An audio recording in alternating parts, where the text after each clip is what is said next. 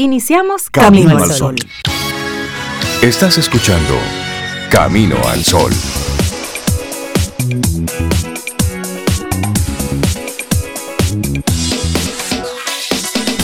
Buenos días a todos los que conectan con nosotros bien temprano en la mañana. Buenos días. Hola Rey, hola Laura y Sobeida, donde quiera que estés. Buenos días a ti, Camino al Sol oyente también. Feliz jueves. Súper contenta de estar aquí y de reconectar y hacer esta junta mañanera, como siempre. Así es. Y tú dices Sobeida donde quiera que se encuentre. Bueno, pues para nuestros amigos Camino al Sol oyente, Sobe se tomó esta semana de vacaciones para descansar. Muy merecido. Porque esto de, créanme, la, créanme. esto de la virtualidad, de verdad que le ha tocado muy duro a Sobe. Así que ella está descansando, pero ya la próxima semana estará con nosotros con esos ánimos renovados. Señores, ¿y, y ustedes cómo pasaron el día de ayer? ¿Cómo, cómo estuvo la vida? ¿Puedes? Podemos tener esta interacción a través del 849-785-1110. Ese es nuestro número de teléfono de WhatsApp. Y escúchanos a través de caminoalsol.do. Esa es nuestra página web.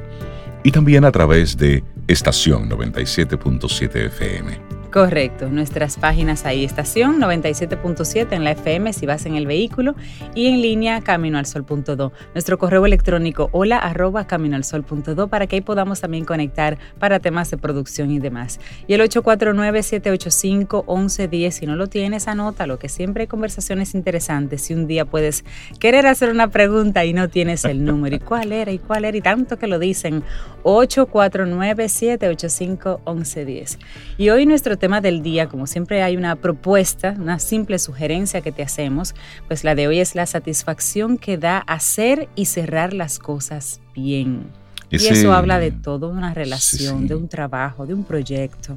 Eso deja un buen sabor en la boca. Sí, Cuando tú concluyes, cuando haces algo bien, cierras ese proceso bien, te deja ese sentimiento de, de ok, lo hice bien, quedó todo bien, y eso, como tú muy bien dices, aplica para todos los espacios. Imagínate cuando tú estás en un trabajo, duraste varios años y luego tienes otra oportunidad o quieres tener una nueva experiencia. Tú poner tu renuncia con los tiempos que indica la ley, terminar con buenos términos con todo el mundo, dejar esa puerta abierta porque sabemos de hoy, no de mañana. claro. Pero claro. igual con, con las relaciones, igual con, con los proyectos, con los trabajos que estás realizando. Sí, sobre todo con los proyectos, eh, son más a corto plazo, pero hacer las cosas bien, digamos, lo mejor que tú lo puedes hacer, porque a veces ese, ese 100% que das tal vez no es suficiente, pero es la tranquilidad que te da, que tú diste tu 100%, que tú diste lo mejor que pudiste, con lo que sabías, con lo que tenías, y en base a eso pues esperamos un buen desempeño y un buen resultado. Si no sucede, te queda esa tranquilidad de que, bueno, yo hice las cosas si no las hice bien o si el resultado no es bien, entre comillas, mi desempeño, mi intención fue 100%, fue 110% y eso también lo vale. Y una así manita en la Una espalda. palmadita. Lo y- hice bien, lo hice Sí. bien. Bueno, y nuestra actitud camino al sol para hoy. Proponte al menos una acción cada día para estar más cerca de la meta. Ese camino largo, vamos a observarlo por los pocos metros que apenas puedes ver, poquito a poco, pero que hoy te deje un poco más cerca. Y esa gran distancia, no la veamos como el gran camino por recorrer, no, veamos hoy qué puedo hacer diferente a ayer que me acerque un poco más a eso que yo estoy proyectando. Esa es la actitud Camino al Sol que te proponemos. Hoy tenemos un programa bien cargadito de muchas informaciones con varios invitados y también nuestros colaboradores que nos acompañan durante estas dos horas para arrancar de la mejor manera posible este jueves. Agradecer todos sus mensajes Sí, agradecer toda su preocupación y ocupación con el desarrollo de Camino al Sol, con por involucrarse con toda la parte técnica. Muchísimas gracias por ello. Nosotros eso lo valoramos y hoy estamos bien. Hoy estamos conectados, estamos bien y esperamos que disfrutemos estas sí, próximas sí, la dos horas. tecnología está de nuestro lado hoy. Ten un buen día, un buen despertar. Hola. Esto es Camino al Sol. Camino al Sol. Es momento de reflexión. Camino al sol.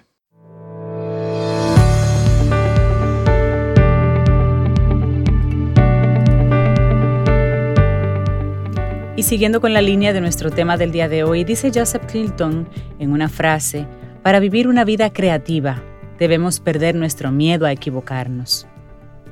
Totalmente. Vamos avanzando en este camino. Bueno, es jueves, estamos a 22 de octubre y te compartimos nuestra reflexión para esta mañana. Las ventajas de las metas, sí, pero estas, las que son de corto plazo, ahí estaremos nosotros reflexionando hoy. Claro, y las metas a corto plazo son las grandes responsables de nuestro bienestar. Nos refuerzan, nos proporcionan un feedback fundamental para optimizar la inversión de recursos porque tienes ahí una inversión y un feedback inmediato. Las metas a corto plazo hacen referencia a los objetivos que nos proponemos cumplir en un plazo próximo. Dicho con otras palabras, son los propósitos que tratamos de alcanzar en los siguientes días o en una semana, por ejemplo. El hecho de una carencia de este tipo de metas en favor de las metas a largo plazo es una de las principales causas de que terminemos inundados por la frustración o la desesperanza, sentimientos lastrantes que hacen que nos quedemos entonces a mitad de camino. Bueno, si bien es cierto que una meta a largo plazo puede ser una brújula, una fuente de equilibrio, son las metas a corto plazo las encargadas de aumentar la densidad de reforzadores de los que disfrutamos. Cumplir metas a corto plazo exige esfuerzos más puntuales y recompensas menos espaciadas. En muchos casos también te acercan a un propósito final, que es esa meta de largo plazo. ¿Y cuáles son los beneficios de las metas diarias? Bueno, la fijación de metas y la planificación a corto plazo, o dicho con otras palabras, las metas de corto recorrido, promueven el progreso de nuestros logros. Nos acercan así a nuestra realidad, optimizando la inversión de recursos y, en cierto modo, nos motivan a seguir construyendo nuestro camino, nos invitan a continuar y, sobre todo, a no desistir. Claro, y asimismo en muchas ocasiones las nuevas metas nacen a partir de las metas que sí hemos alcanzado. Suele ocurrir que no somos del todo conscientes del potencial que tenemos, hacia dónde podemos llegar. Al ir superando pequeñas metas diarias que nos vamos estableciendo, abrimos nuevas posibilidades para nuestro crecimiento personal, por lo que mediante las metas a corto plazo abrimos el paso, el paso hacia nuestro propio autoconocimiento. Comenzamos a descubrir nuestras habilidades y estrategias, a la vez descubrimos nuestras flaquezas y debilidades. Este camino de autoconocimiento fortalece nuestra autoestima, ya que nos centramos en potenciar nuestro talento. Y una frase de Confucio nos recuerda, cuando es obvio que las metas no se pueden conseguir, no ajustes las metas, ajusta los pasos para conseguirlos. Bueno, ¿Y cómo ponerse metas a corto plazo? Establece tu lista de prioridades y selecciona objetivos sencillos que sean fáciles de alcanzar.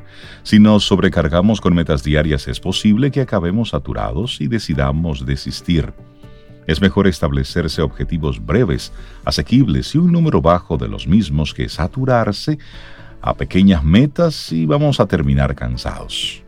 Claro, otro paso, enfoca tus metas hacia el camino que quieres seguir, es decir, oriéntalas a las metas a largo plazo, hacia tu fin último, digamos. Centrarse en las metas a corto plazo no es un obstáculo para tener presente el propósito a largo plazo. De hecho, tener en cuenta la meta final puede ayudarte a tener claro los objetivos diarios y pequeños a alcanzar. También ponte una fecha límite y también que sea concreta para conseguir cada meta.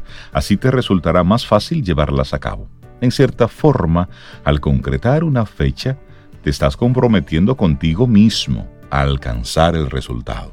Claro, y premia tus logros alcanzados. Celebra cada pequeña meta diaria, cada éxito conseguido por pequeño que sea. Valora tu esfuerzo y los pasos que vas dando. De esta forma te sentirás motivado y obtendrás cierta gratificación por cada logro obtenido. Recuerda que la motivación es un elemento clave en el éxito. También escribe tus propósitos en un papel. Tenlas redactadas, colócalas en un lugar accesible. Esto te va a ayudar a no perder de vista tus metas, te hará recordar tus proyectos y lo que necesitas para lograrlos. Es decir, toma lápiz y papel y escríbelo.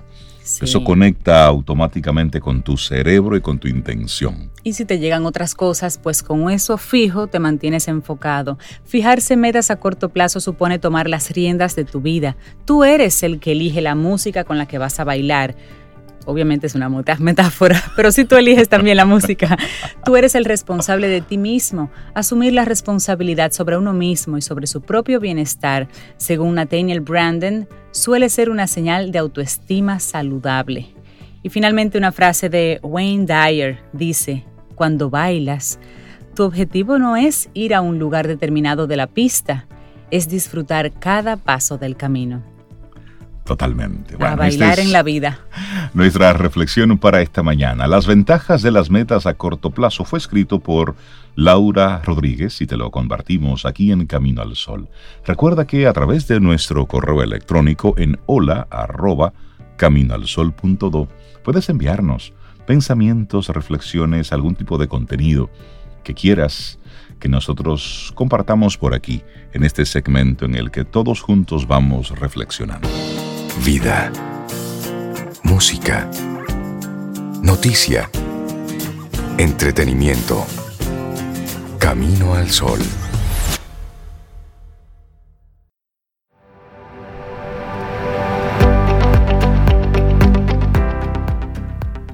Y decía Pablo Picasso, siempre estoy haciendo cosas que no puedo hacer. Así es como consigo hacerlas. Exactamente. Haciendo. Sí, haciendo. Haciendo. Porque todo es una locura hasta que se logra. Hasta que sale bien. Hasta que sale bien. Y luego te dicen, yo siempre tuve fe en ti. Eso. Bueno, vamos avanzando. Esto es Camino al Sol y nosotros contentísimos de conectar con cada uno de ustedes siempre tempranito en la mañana y darle entonces los buenos días, la bienvenida a una, a una mujer que estaba como medio perdida en estos días. Rosario Arostegui, buenos días. ¿Cómo estás? Muy bien, buenos días, muy contenta de estar por aquí nuevamente. Yo me pierdo, pero no del todo. Se te extraña cuando te vas, pero sabemos que son compromisos. Rosario, qué bueno tenerte. ¿Y de qué vamos a estar conversando hoy? Bueno, eh, hoy quiero hablar un poco más hacia las empresas, aunque antes de entrar en ese tema, la verdad es que eh, estoy muy contenta con las nuevas oportunidades que me ha brindado eh, esta nueva forma de trabajo, digamos. Y yo en la, creo que la última vez que estuve por aquí hablaba de que, y los objetivos, y, para cuándo, y por ahí hablábamos. Y bueno, yo había hecho también mi, mi, mapa de sueños, donde hablaba de unas actividades que tenía fuera del país. Bueno, no me he montado en avión, pero gracias a la tecnología sí he podido tener esos eventos fuera y, bueno, se está anunciando, aprovecho para, para anunciar un congreso muy interesante en el cual soy parte junto a 30, 33 profesionales extraordinarios, específicamente enfocados a convivir con un adolescente. O sea que les invito a que conecten porque ese congreso es gratis, virtual, del 2 al 7 de noviembre. Y la cantidad de herramientas que se van a compartir, cómo funciona el cerebro del adolescente, qué está pasando, las experiencias de ese momento en el cual yo me enfoco a trabajar de apoyar al joven para abrir sus alas al mundo y alzar su propio vuelo. Eh, la verdad es que está súper interesante. Les invito, tengo información en mi perfil de Instagram, pero definitivamente eh, hay mucho, mucho imagínense 33 ponencias, o sea que les invito allí, entre otras de las actividades en las que estamos. Y en ese caminar, sí, de verdad que está muy bueno porque he visto el contenido y les invito. Y bueno, está gratis, virtual, lo que hay es que unirse a tiempo. En ese caminar también he estado compartiendo con las empresas, eh, quizás eh, menos tiempo en las empresas que en el trabajo con los jóvenes, pero hay algo que me inquieta que quiero traer en el día de hoy. Todos hemos vivido un momento de negación, reacción, ajuste, etcétera, y eso pasa en las empresas en términos específicamente de qué hacer con mi gente y cuál es la capacitación que necesitan, cómo los acompaño en este proceso. Y de repente ya comenzamos a ver el 2021 y a planificar hacia el 2021. Como que vamos a hacer un salto cuántico y entonces ahora vamos a hacer toda una, una universidad corporativa, academia virtual, etcétera. ¿Y qué es eso? Y por eso es que traigo el tema, porque pareciera que de repente ahora sencillamente vamos a poner todo en la virtualidad y, lo encajo todo dentro de una pantalla para que todos mis empleados tengan acceso y aprovechen el tiempo, porque ahora les rinde más. Eso es una expresión, no estoy diciendo que necesariamente sea así. Pero para que aprovechen el tiempo, ahora que no estamos haciendo tal cosa, y mira, puedas enganchar con esta oferta que está aquí. Sí, pero no. Sigue siendo importante el diseño de la capacitación, las necesidades, la detección de necesidades. Lo que pasó fue que los cómo cambiaron. Entonces, cuando nosotros vamos a diseñar un programa de capacitación, es para formar a nuestra gente para que dé el resultado que la empresa necesita. Entonces, la empresa sigue teniendo objetivos de ventas, de servicio, eh, de crecimiento, una serie de objetivos estratégicos. Siguen siendo esos. Lo que cambió es el cómo yo lo voy a lograr, porque tengo otras herramientas y otros medios a través de los cuales hacerlo. Ya el servicio no va a depender solamente de la sonrisa, sino que tiene que ver con el sistema, que tiene que ver con el proceso, con la tienda digital, con la respuesta a tiempo, con saber enviar un correo eh, y una serie de herramientas que cambiaron, pero siguen teniendo la necesidad de saberme comunicar. Pero ahora le tengo que enseñar a mi gente a comunicarse en otro medio. Y con esto lo que quiero decir es, que no es empaquetar todo en una caja computadora es volver a decir qué es lo que quiero y cuáles son las habilidades y competencias que yo necesito en mi gente. Y que cuando hablamos de la modalidad en, específico, porque es algo que he escuchado y, cuando yo le explicaba esto a mi cliente, la cara le, se reía y se le cambiaba. Yo decía, creo que hay que hablar del tema. Universidad corporativa o academia, le podemos llamar como quiera, la universidad corporativa es un término que existe hace muchos años. Hay un libro de universidad de Disney, por ejemplo, de los más conocidos, y plantea ese tema. ¿Qué es la universidad corporativa? Eso quiere decir que yo como empresa, la corporación, creo mi propia universidad para producir los profesionales que yo necesito. Por lo tanto, los egresados de esa universidad tienen los títulos correspondientes a las profesiones, cargos que mi empresa necesita.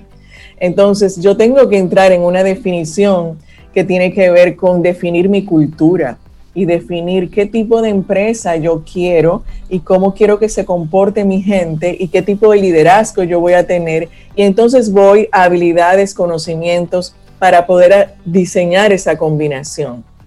Entonces, eh, no es sencillamente eh, ponlo ahí todo en la plataforma ahora online y esa es mi universidad. Sí, está en tu espacio virtual. Pero para que sea tu universidad tiene que tener ese diseño. Entonces es importante porque no cambió, eh, me habrán escuchado aquí hablar de la lista, lista de Santa, que es un término que a mí me encanta, que yo lo acuñé. Eh, y tiene que ver con que ya estamos pronto a la lista de Santa. De hecho, ya sacaron los arbolitos y demás por ahí. Entonces, estamos en planificación también en las empresas, pidiendo lo que queremos para el año que viene. ¿Qué es lo que queremos para el año que viene? ¿Con qué me quedo de lo que está ahora en la empresa? ¿Qué necesito cambiar? ¿Y qué necesito que sepa mi gente y que se comporte diferente? en relación a los cambios que ha traído eh, el COVID, como también digo, un amigo que vino para quedarse, con el que tenemos que aprender a convivir y por lo tanto tomar en cuenta en absolutamente todo, incluso en etiqueta y protocolo en las empresas. ¿Cómo me pongo en la pantalla? Que tengo que tomar en cuenta, cómo proyecto mi imagen. Entonces ya se agregó algo más al pensum pero qué tan importante es para tu empresa, porque no es porque todo el mundo lo haga. Entonces, quería traer ese punto porque es cómo voy a diseñar mi plan de capacitación para el 2021. Y es interesante que tú lo plantees, Rosario, porque es posible que ahora simplemente comencemos a desechar todo lo que tiene que ver con lo presencial, con lo análogo, con lo físico, con lo que estábamos acostumbrados a hacer y entendamos el mundo, eh, el trabajo remoto, las cosas que suceden desde la virtualidad como la opción. Y es donde surge entonces la pequeña trampa, porque para que funcione uno, también debe funcionar lo otro. Todavía estamos en un tiempo donde lo análogo es sumamente importante y para que lo virtual, para que lo remoto funcione, en lo análogo, en lo convencional, en lo que ya conocíamos, también ahí tienen que darse una serie de condiciones que propicien que la virtualidad funcione. Entonces, es interesante cómo tú haces ese planteamiento para, para aquellas empresas que están, porque lo estamos viendo, como ya enfocando todo, todo, todo hacia la virtualidad. Pero ojo, y tuvimos, por ejemplo, una experiencia hace, hace unos días con un servicio de, con un restaurante de esos de, de comida rápida por delivery. No había forma de tú comunicarte con un humano, con, con alguien de verdad. Todo era a través de plataformas. Y al final, la transacción no se pudo lograr porque la plataforma te refería a la otra plataforma y a otro teléfono y a otra plataforma, todo entre la, en la virtualidad. Y ahí faltaba un pequeño elemento, era alguien que pudiera tomar una que otra decisión. Y eso al final se desechó. Y este fue un caso, pero esto multiplícalo por n. Es decir, hasta cuándo tus procesos desde la virtualidad son autónomos, funcionan. No, todavía necesitamos ese elemento humano que le dé ese apoyo y ese soporte y esto simplemente es, es llevarlo hacia, la, hacia lo, a lo amplio de la misma empresa. Totalmente, y es por eso que llamo a, a revisar el diseño, porque tenemos la oportunidad ahora de decir, bueno, eh, como ustedes quieran verlo, pongamos la pantalla en blanco, en, la, pizarra en blanco y vamos a comenzar a diseñar desde cero, que a veces es más fácil que ajustar lo que está. Y decir, ¿qué es lo que quiero yo lograr como empresa? ¿Qué tipo de servicio yo quiero entregar? ¿Qué de bueno tiene la parte digital? ¿Qué se queda? ¿Qué no? Eh, ¿Cómo es el estilo de servicio que yo quiero? Definitivamente quiero que sea tan automático, tan a que nadie le, le, hable al cliente. Eh, ¿Y qué es lo que se ha demostrado en términos de servicio? De hecho, históricamente eh, hemos tenido distintas etapas. Una donde, para poner un ejemplo, todas las llamadas estaban grabadas en una central y eran dirigidas automáticamente. Y de repente, ¿por qué cambió y apareció de vez en cuando una voz humana que te responde? Porque se dieron cuenta de que al hacer estas eh, eh, encuestas de servicio, en algún momento hace falta que la persona se sienta que hay alguien del otro lado. Entonces, ¿en qué momento? Ah, depende de tu ruta de servicio. En educación, educación, capacitación, vamos a hablar de y traer la experiencia, educación, colegio que hemos visto, eh, es necesario en algún momento tener una presencia. Funciona porque es lo que tenemos que hacer, pero por eso se habla del blended, de la combinación del online con el offline. Pues exactamente lo mismo. En términos de diseño de programas de capacitación también tenemos que saber cuándo y para qué necesitamos diseñar programas que sean presenciales. Todo va a depender de a qué competencia nos estamos dirigiendo y obviamente dependiendo de qué, es lo que yo quiero como diseño en mi empresa. Totalmente. Entonces, eh, todo comienza con a dónde quiero llegar, eso no, esos puntos no se pierden. ¿A dónde quiero llegar? Visión, misión, objetivos estratégicos y entonces, ¿cómo construyo las competencias que mi, mi personal necesita para poder llegar allí? Qué importantísimo eh, cómo yo le he acompañado en este proceso a mi gente para que maneje la parte emocional y mantengamos el compromiso, el vínculo y cómo lo voy a seguir manteniendo, porque ya no puedo tener las, los congresos y los kickoffs de, de 500 personas en un lugar, pero lo que se lograba allí yo tengo que seguirlo logrando en otro medio. Esta experiencia, ese resultado final, todavía lo necesitamos, claro. Sí, entonces porque es que de todas formas yo necesito gente comprometida para dar el, siempre el mejor servicio. Entonces, ¿y ahora cómo logro ese compromiso aunque no le toque al hombro? Exacto. Sí, sí. Y te escucho hablar y, y llega a mi mente esa imagen del ambiente en el que la persona está recibiendo esa formación desde lo remoto combinado con la parte virtual. Es decir, ese tú estar frente a una pantalla, pero mentalmente y emocionalmente estar en ello, que ha sido el gran reto para muchos en este proceso. Cuando estamos ante un ambiente que no puedo controlar muchas cosas.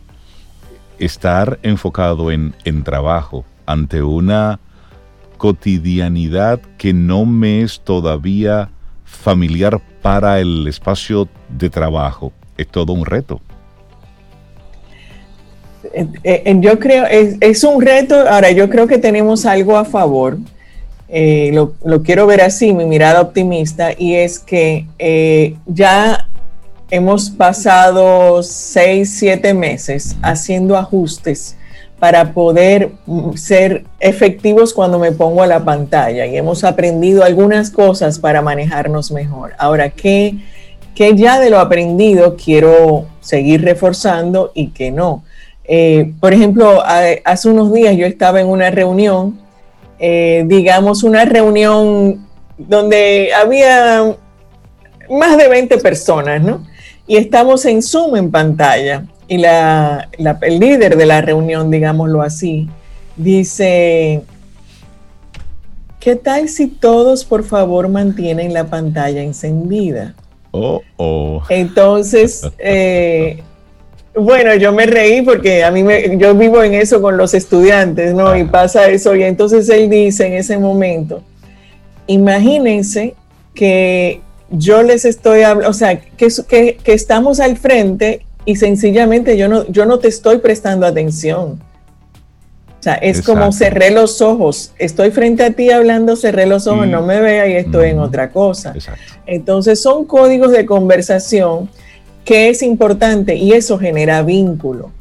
O sea, te estoy viendo. Yo el otro día, y lo dije conscientemente, estaba en una conversación de dos y le digo, a ver, mírame a la cara. Entonces, que es como la expresión que tú le dices, pero hablemos así directo. Pero en ese momento fue, hablemos, y se necesita, y no importa que no esté físicamente, no puedo sacar la mano.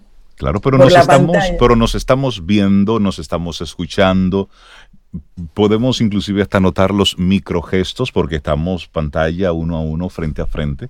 Lo único que ha cambiado es la distancia, digámoslo así. Exacto. Y hemos visto, y gracias a diferentes herramientas, entre ellas la PNL, que yo puedo tocarte a través de la pantalla, dependiendo de cómo te esté hablando. Entonces necesito utilizar todos los canales, dígase el visual, el auditivo y el kinético en mi conversación para poder tocarte y sacar la mano y mantener ese vínculo que es indispensable porque es con lo que genero compromiso para poder entonces lograr cambios y transformación, tanto en comportamientos como a nivel de la metodología en el trabajo. Y todo eso que estamos hablando son elementos de comunicación, de diseño del contenido, de una capacitación que debe estar dirigida al cambio en la forma de lograr el objetivo que la empresa se plantee. Y creo que en lo que tú estás diciendo, ya haciendo un resumen para ir cerrando, creo que es también llamar la atención ya tenemos muchos meses en esto. Entonces, las personas que, que estamos involucrados en el, en el, ambiente laboral, entender que esto va es a más. Todavía eh, estamos experimentando con vacunas, todavía hoy por hoy se está hablando de cómo ciudades en Europa están cerrando de nuevo. Eso sí es noticia hoy, cómo casos están eh, mostrando, hay una alza en varios puntos en Europa. Es decir, todavía estamos en un proceso donde esa normalidad que conocí, que estábamos habituados a principio de año, todavía estamos muy lejos, aunque en República Dominicana nos estemos haciendo los locos en algunos sectores. No, falta un tiempo y esto evidentemente, como tú muy bien dices, Rosario, esto marca un cambio. ¿Con qué nos quedamos? ¿Qué se transforma? ¿Hacia dónde va esto? Entonces ya es asumir esto con un poquitito de responsabilidad. Si tienes un contacto a través de la pantalla profesional, bueno, pues mentalmente, aunque tú estés en tu casa y estés en pantaloncitos cortos y en unas chancletas, eh, sabes que estás en un ambiente mental productivo. Por lo tanto, la actitud profesional debe estar implícita ahí. No es excusa que tú estás en tu casa y por lo tanto estás atendiendo una reunión de negocios desde tu cama, con el celular hacia arriba, que todo el mundo se entera que tú estás acostado. No, es un momento es, es un momento profesional, es decir, es nosotros, como muy bien dices, cambiar nuestra mentalidad, lo que le llaman el mindset.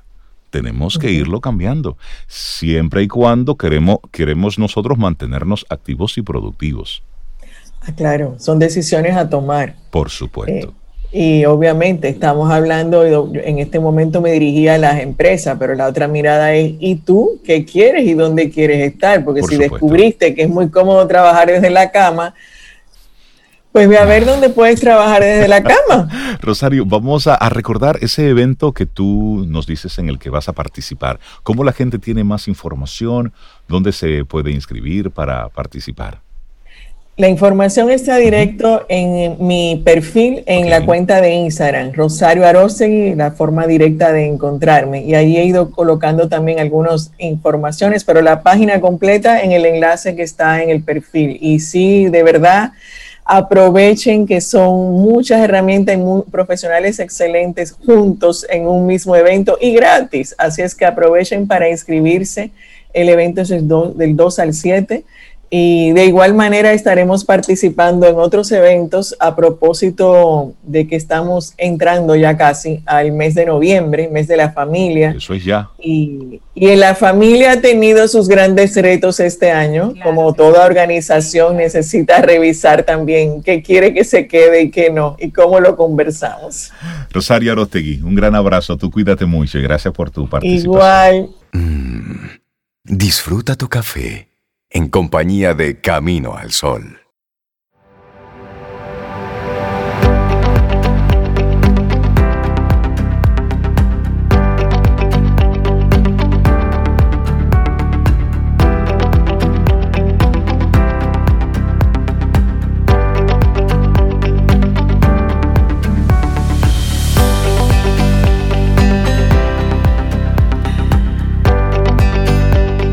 Esta próxima frase es de Stephen Covey, pero pega muy bien para la película, para una película.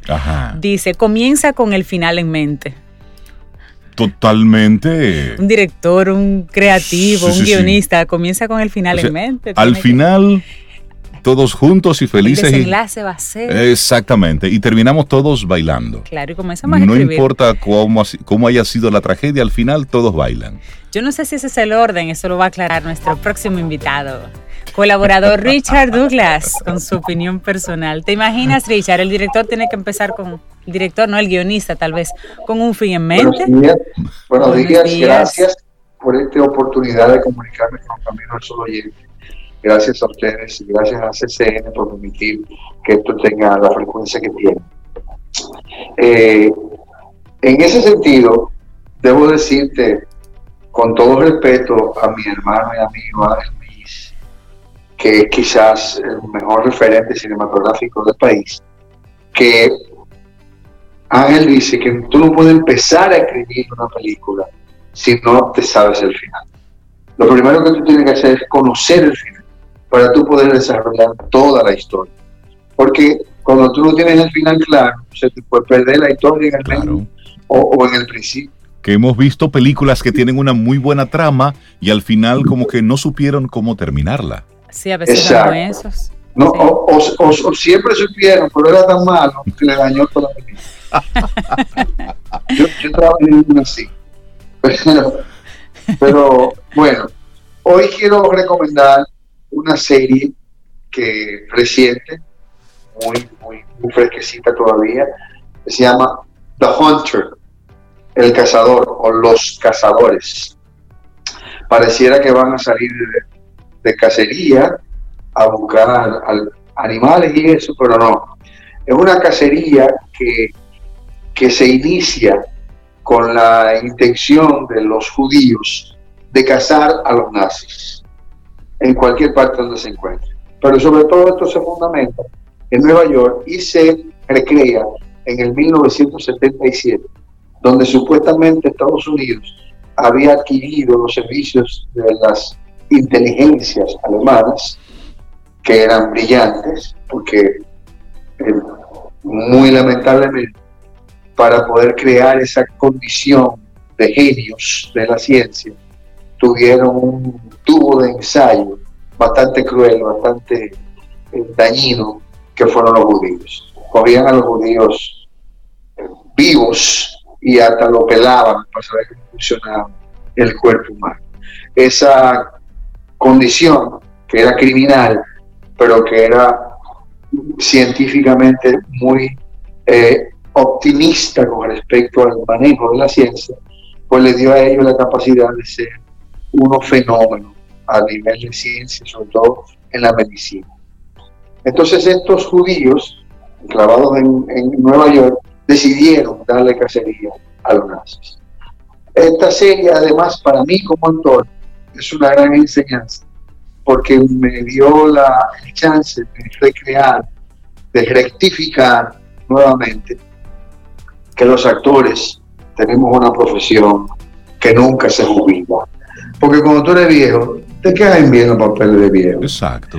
Entonces, entonces, tú puedes hacer papeles toda tu vida. Y en esta ocasión nos da una demostración magnífica, como siempre, magistral, de actuación, el gran maestro, el señor Al Pacino. Oh. Al Pacino es el protagonista de la, de la serie, Hunters, donde él es quien, el judío quien dirige el grupo, un judío millonario que vive en Nueva York en una mansión. Para vivir en Nueva York en una mansión hay que tener mucho cuarto.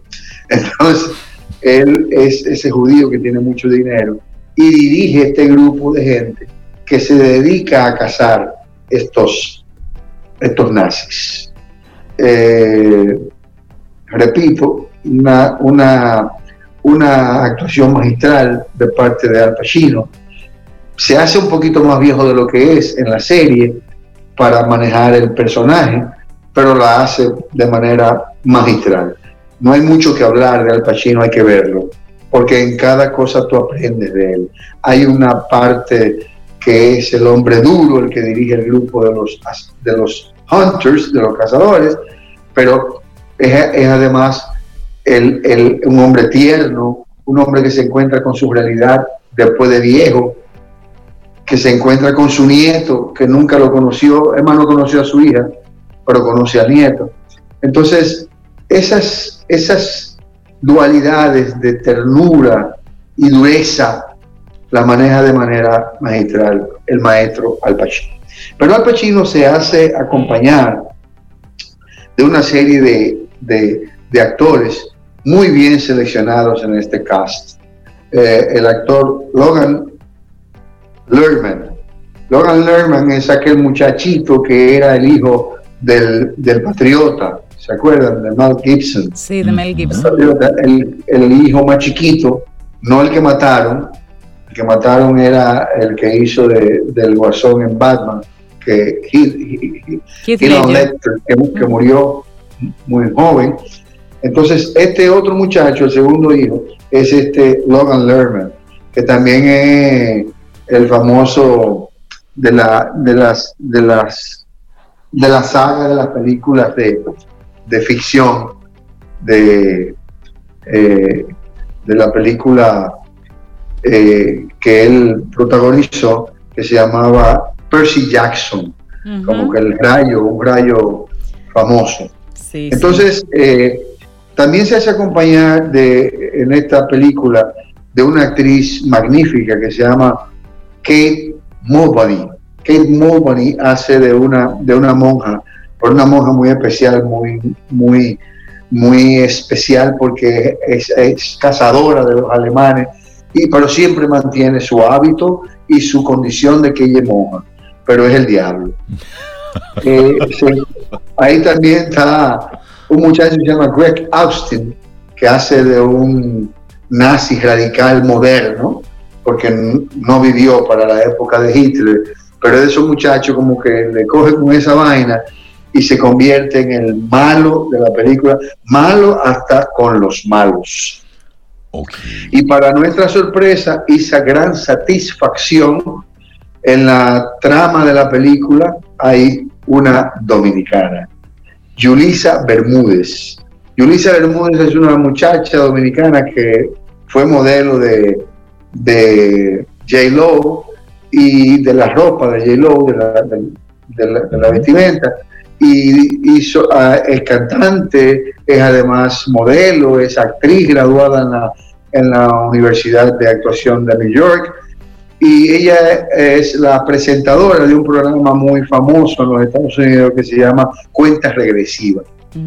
Esa muchacha, una morenita muy simpática, muy bonita, tiene un papel muy importante en la película y muy bien manejado. Ella es eh, una monja, una monja no, una, una enfermera que, trabaja pues, asociada con la detective de, la policía que conoce el tema y decide también involucrarse en el tema de los cazadores. Muchas buenas actuaciones, como la de Dylan Becker. Dylan Becker es el alemán cerebro número uno, asesino, médico, desgraciado. el malo malísimo. El malo malísimo, pero que además como todos los malos, es un pendejo. Entonces, esa, esa, ese manejo de la cobardía del malo es una cosa de, que está hecha de manera tan magistral por este Dylan Berker, que lo conocemos de otras películas, que, que sencillamente tú terminas odiando al personaje y amando al actor. Entonces, estas, estas diversas actuaciones bien manejadas, bien dirigidas por, por Jordan Peele, es el director. Jordan Peele es quien dirige la serie, que eh, me encontré con la, me estoy encontrando con que en, las, en estas series están promoviendo más a los creadores que a los directores. Eh, el, creador de esta, de esta película es Cristóbal Tapia de Ver. Eh, Cristóbal Tapia de Ver, pero Ver eh, se escribe con B corta, doble E R, o sea, se pronuncia Cristóbal Tapia de Ver. Es chileno, es un chileno que nace en, Estados Unidos y se, y se, se desarrolla en esta sociedad.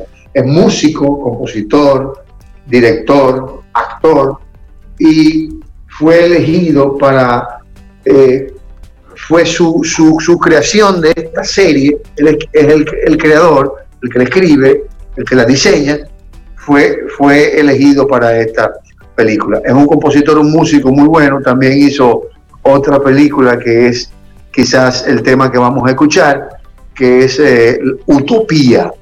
Entonces, eh, se está destacando más al, al, creador que al director, pero el director Jordan Peele hace un excelente trabajo en el manejo de las actuaciones y de las tomas de estas actuaciones de estos grandes actores.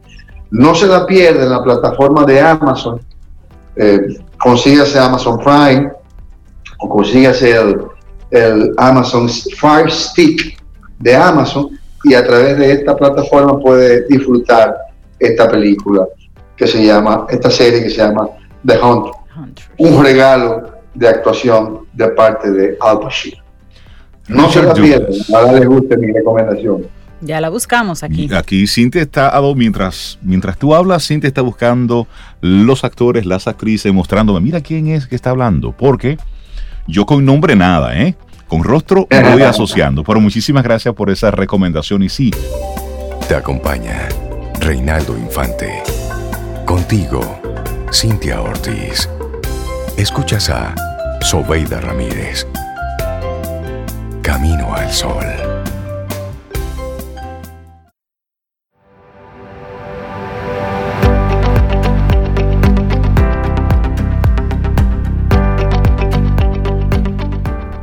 Seguimos aquí en Camino al Sol y la siguiente frase viene de Salvador Dalí, ni más ni menos.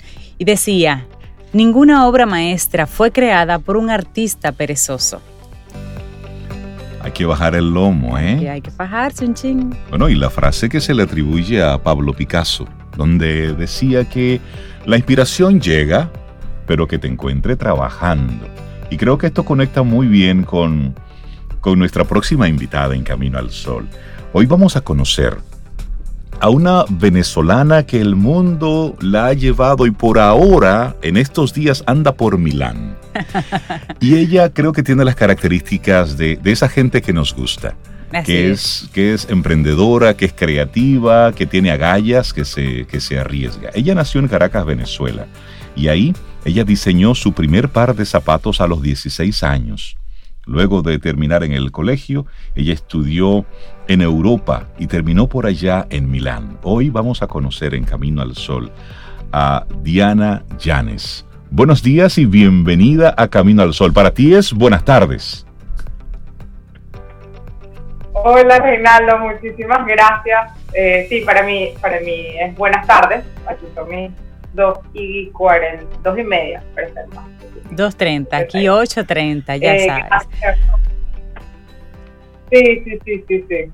Un gusto conocerte, eh, Diana, y qué hermosa trayectoria has tenido a tu, a tu corta edad. Entonces, básicamente lo que queremos es que en República Dominicana y los Caminos al Sol oyentes específicamente conozcan un poquito de ti, tu inspiración, tu, tu vida laboral, las cosas que has logrado gracias a perseguir un sueño y, y, mantenerte en ese camino. Así que hablemos un poquito de, de, lo que haces, de cómo comienzas a diseñar zapatos, tu primer par de zapatos a los 16 años y, y ese, ese amor por los zapatos y por la moda en sentido general ¿Cómo te ha ido abriendo puertas o cerrando puertas, quién sabe, en este camino?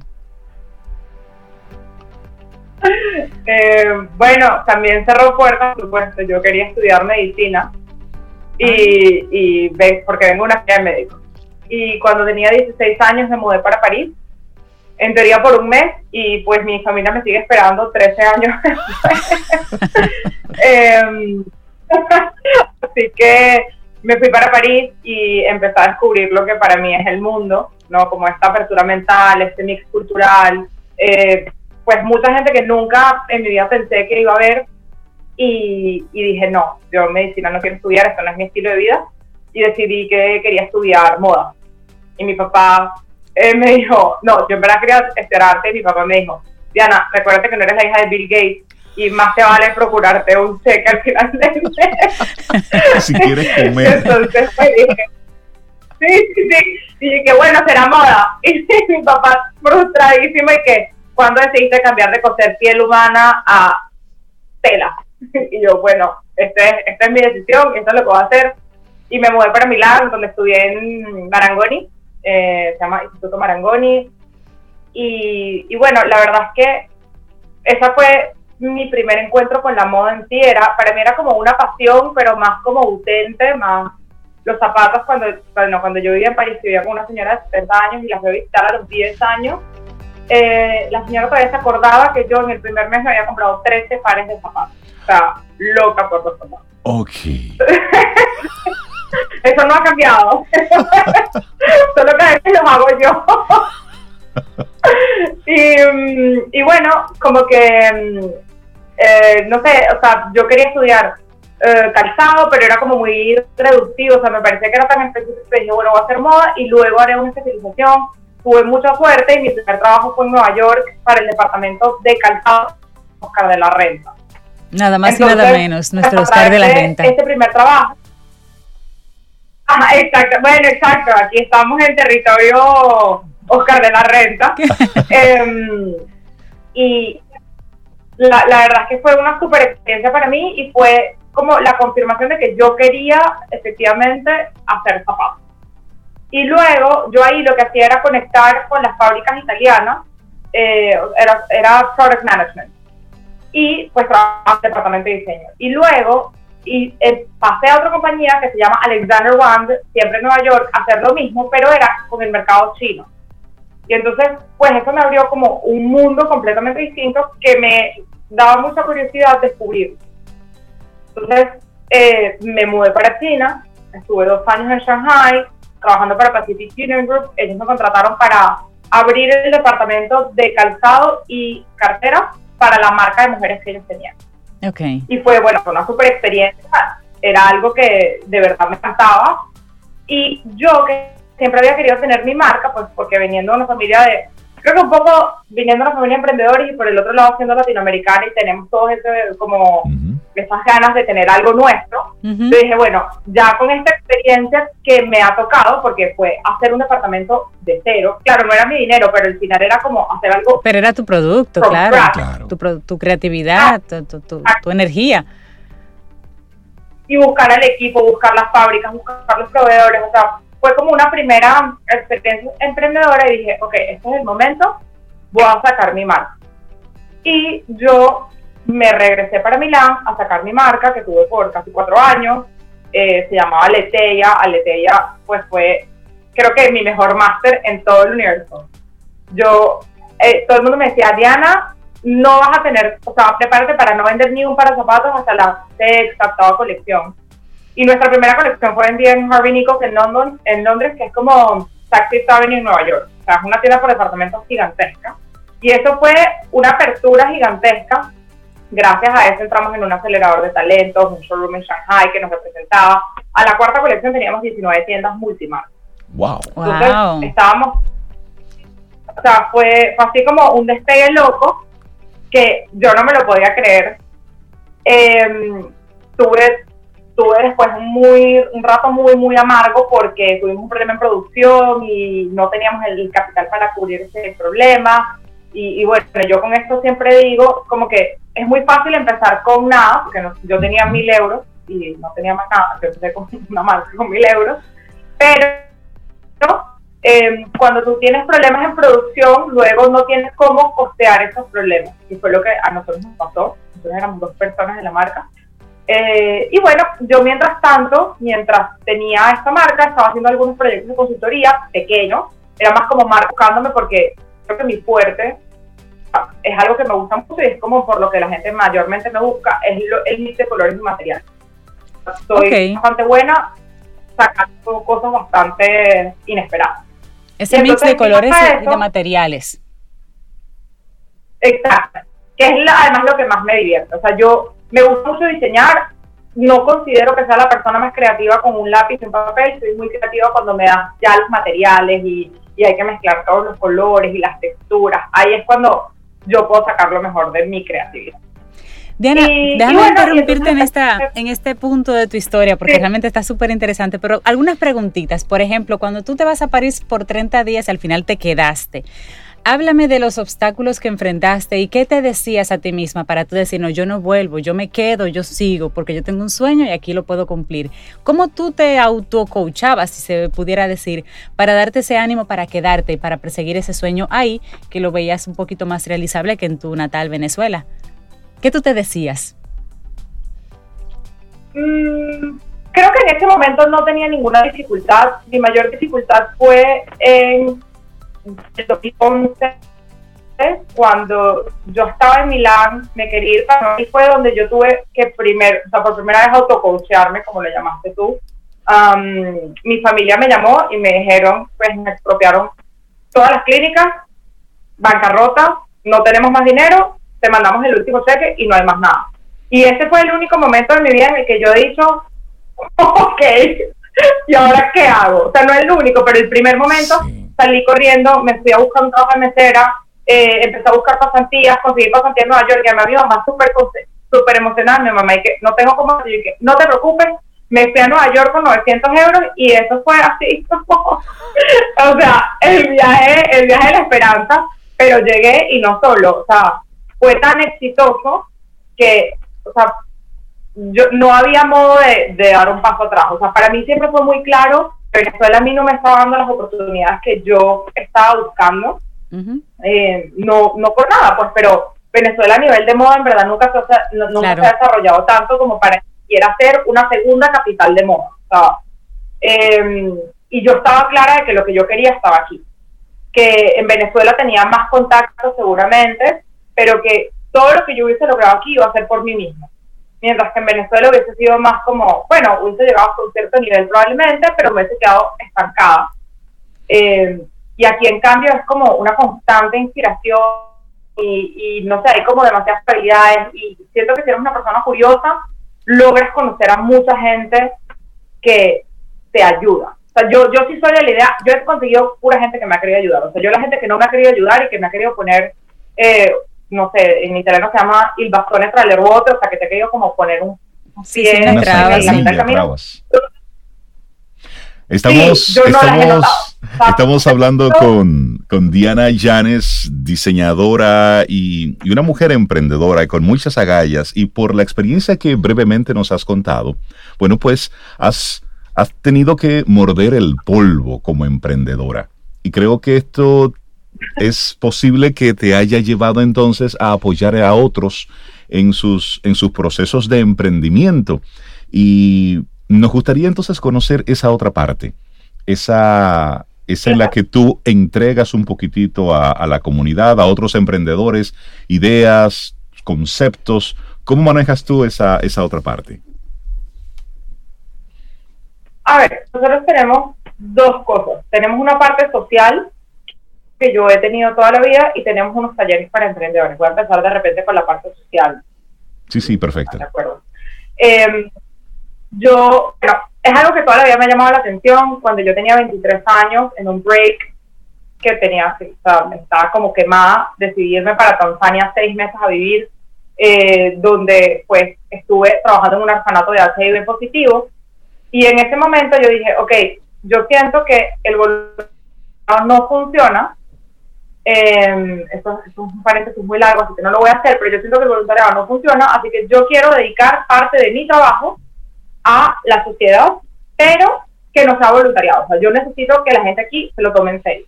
Exacto. Cuando regresé para Milán, eh, pues logré entrar en, un, en una cooperativa social donde abrimos una factoría social en la cárcel masculina de Milán. Y a partir de ahí, o sea, desde hace siete años, yo educo a detenidos en la parte de la costura, manufactura eh, de productos y les damos puestos de trabajo. Hoy en día tenemos un poquito más de 100 personas trabajando para nosotros y, y todos ellos han sido educados por nosotros. Entonces, va obviamente desde el no sé agarrar una aguja con la mano hasta él. Ahorita estamos haciendo, eh, por ejemplo, en diciembre le hicimos todas las vitrinas a Etro que es una marca bastante importante de lujo. Eh, entonces, hacemos muchos proyectos de upcycling, que entonces agarramos de, de las marcas y nosotros cosemos cosas para ellos. Estamos haciendo ahorita una para John Richmond, que es una marca inglesa, que está, la compró un grupo italiano. Em, y bueno, tenemos nuestra marca interna también. Eh, digamos, yo a la cárcel le dedico como unas 10, 15 horas a la semana. Eh, paso metida. Yo siempre, yo siempre he chiste cuando me llega un detenido nuevo, eh, que te dice como que no, no, yo llevo demasiado tiempo en la cárcel, llevo como tres años, y yo que, ah, no, yo llevo presa más años que tú, yo llevo siete años en la cárcel. ¿Y, cómo las autoridades de la cárcel, por ejemplo, eh, entendieron tu proyecto? Um, bueno, la verdad es que también estamos una sociedad un poquito más evolucionada desde el punto de vista de eh, responsabilidad social. Ellos entienden que es algo indispensable para que el individuo se reintegre a la sociedad. Totalmente. Porque aquí lo que hay que tomar en cuenta es que estos detenidos van a volver a salir, ¿no?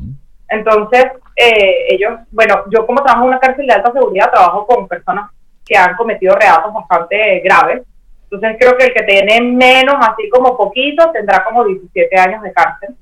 Entonces, claro, tú sabes que el hecho de que ellos aprendan una, una un trabajo nuevo, que lo puedan aplicar, eh, y que además les dé un trabajo, ellos saben que es el mejor modo de que no reincidan en el mismo reato una vez que salgan. Porque, por ejemplo, si tú eres traficante de droga, lo más probable es que si tú sales y a ti nadie quiere ser tu amigo porque tú acabas de pasar 17 años, 20 años, 30 años en la cárcel, nadie te quiere alquilar una casa, nadie te quiere dar un trabajo, pues probablemente tú volverás a ser un traficante de drogas, porque naturalmente no sabes cómo sobrevivir. Entonces, pues se entiende que es un proceso súper importante y, es un modo de darle una segunda oportunidad a una persona que se la merece como cualquier ser humano. Excelente. Cabe destacar que con esta historia que nos cuenta Diana y todo ese periplo en su juventud, ella ahora tiene su, su firma Diana Janes Consulting, donde ofrece precisamente consultoría a muchas empresas y marcas desarrolladoras de, de moda, de, elementos de moda, cualquier, cualquier tipo, por la experiencia que ella ha tenido también de trabajar en diferentes mercados y dentro de esa empresa de consultoría sé que se enmarca este apoyo social que ella nos está comentando en este momento. Diana, tu, tu visión de la moda, tú que has vivido en diferentes países, has trabajado en diferentes eh, lugares, íconos de la moda todos, eh, París, Milán, Shanghai, eh, Nueva York. ¿Qué diferencia importante, relevante para nosotros que solamente vemos tal vez un pase de moda por televisión? ¿Qué, pasa en el backstage? ¿Qué grandes diferencias hay en esos mundos de la moda en esos países? Una cosita así que nos puedas comentar. ¿Te refieres a nivel de industria respecto a, por ejemplo, los países latinoamericanos? Sí. Y entre bueno, yo creo que la cosa, bueno, yo creo que la cosa mm, como más importante es que aquí la moda es algo que pasa, es algo pasajero, mientras que el estilo es algo que se queda. Y eso es algo que creo que la industria de la moda lo tiene como muy claro. Eh, a, diferencia de, por ejemplo, lo que yo puedo ver con marcas venezolanas, que de repente es algo que puedo seguir un poquito más que el mercado latinoamericano en sí, que es algo más como pasajero, algo extraño, no, aquí es como algo más lineal, eh, tiene generalmente como un sentido. Um, de hecho, ahorita sobre todo que las casas de moda están como intentando incluir la sostenibilidad o social o ambiental. Entonces es como darle un significado y que permanezca. Eso es lo que yo veo más, y también como el público como lo percibe, ¿no? Aquí la gente es como un poco más independiente en su estilo, ¿no? En Venezuela todo el mundo sabe, probablemente en República Dominicana sea lo mismo, todo el mundo está hecho como con un sellito, o sea, todo el mundo está vestido muy parecido, eh, solo te pones algo muy, entre comillas, loco, si alguien se lo puso, en cambio aquí es como self-expression total, o sea, aquí tú te expresas como te provoque, de hecho yo que escalo, yo soy escaladora y yo voy al gimnasio, los escaladores generalmente tienen todo el pelo azul, verde, son como un poco emo, son ingenieros. Yo soy la única que trabaja en moda, yo creo, de toda la, gente que yo conozco que escala, y yo llego con mi espalda plateada, o sea, toda vestida plateada, y eres como, ya llego con la La única que no puede maquillaje en toda su vida, todo el gimnasio soy yo. Entonces, y es algo chévere, ¿no? O sea, como que aquí el self-expression, esa, esa esa expresión de la personalidad está muy bien apreciada, muy bien vista. Y es algo que pues creo que las marcas en sí y la industria quiere como autar y es parte de... De la individualidad, de la libertad, claro, claro que sí. Diana, hace un momentito Cintia mencionaba sobre ese espacio de consultoría en el que tú tienes la parte social, tú también lo mencionabas, pero también hay un apoyo a los emprendedores, a aquellos que tienen, tienen ideas y quieren llevarlas hacia adelante. En tu experiencia, ¿cuál ha sido el mayor reto que deben enfrentar en este tiempo los, los emprendedores? Bueno, seguramente hay algo bastante mm, visible para todo el mundo, que es una recesión económica, y eso pues existe. Pero yo creo que la parte más difícil es la parte motivacional. Eh, veo demasiada gente que se deja como caer o los ánimos se le bajan porque sienten que la, que la recesión económica los va a, o sea, es como una balanza que no logran um, dominar. Lo lo que no significa que no es verdad, pero nosotros personalmente seguimos creciendo. Claro, este año nosotros teníamos eh, a nivel de plan de negocio un 500% de, de crecimiento como lo tuvimos el año pasado, porque claro, estando muy al principio es muy fácil tener un crecimiento, eh, en cambio estamos con un 80% de crecimiento, pero seguimos creciendo. Entonces, creo que la parte motivacional es la parte más difícil y sobre todo que yo creo que muchas veces, sobre todo cuando el emprendedor es muy nuevo, está muy encasillado y ellos creen que su idea es la mejor y que eso es lo que es. Pero en realidad, si uno se abre un poquitico más y ve para la derecha y para la izquierda, se da cuenta que de repente su idea está muy buena y se puede aplicar en otro modo a las necesidades del mercado actual. Entonces, creo que eso es lo que está faltando, ¿no? Que el emprendedor, uno, salga de su depresión y no crea que es que porque hay recesión económica su producto no va a ir Y dos, pensar cómo se puede aplicar ese producto a las necesidades del consumidor de hoy en día. Porque si hay algo que es verdad, es que el cambio es la única cosa constante en el mundo. Entonces, en el momento en el que tú pensaste que tu idea era la mejor, ya al día siguiente tu idea tiene que ser, tiene que evolucionar. Entonces, es eso, o sea, como que esa apertura mental de entender que hay que, hay que tener cambios en la compañía.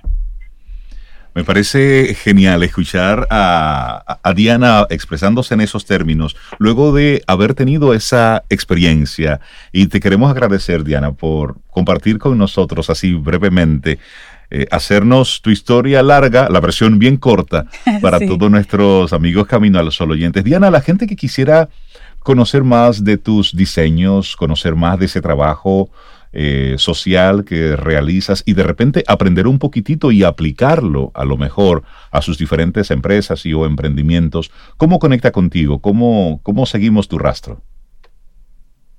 Bueno, eh, nosotros tenemos dos Instagram. Uno es el mío personal, que es donde ven más cosas de emprendimiento, emprendimiento social, sostenibilidad, pero también como mezclada mi vida, que es Diana Janes, Diana Carolina Janes, ¿okay? Janes con S.